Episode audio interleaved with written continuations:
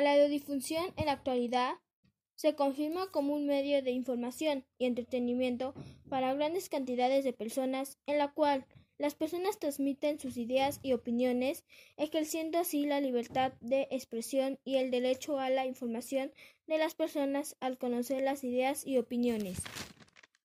El inicio de la radiodifusión fue en América Latina, en Sustantensa, Colombia, dando, dando se utilizaba la radio como un medio de enseñanza en las poblaciones más alejadas, por lo cual su definición ha cambiado por situaciones históricas y sociales que se han vivido.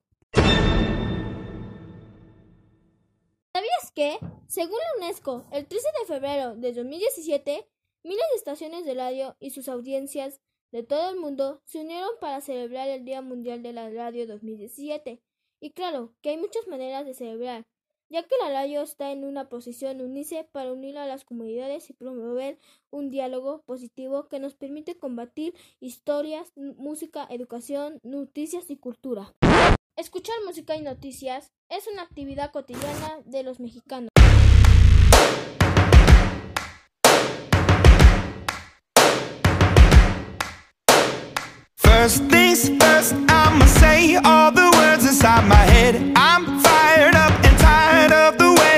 things have been, oh, ooh, the way that things have been, oh,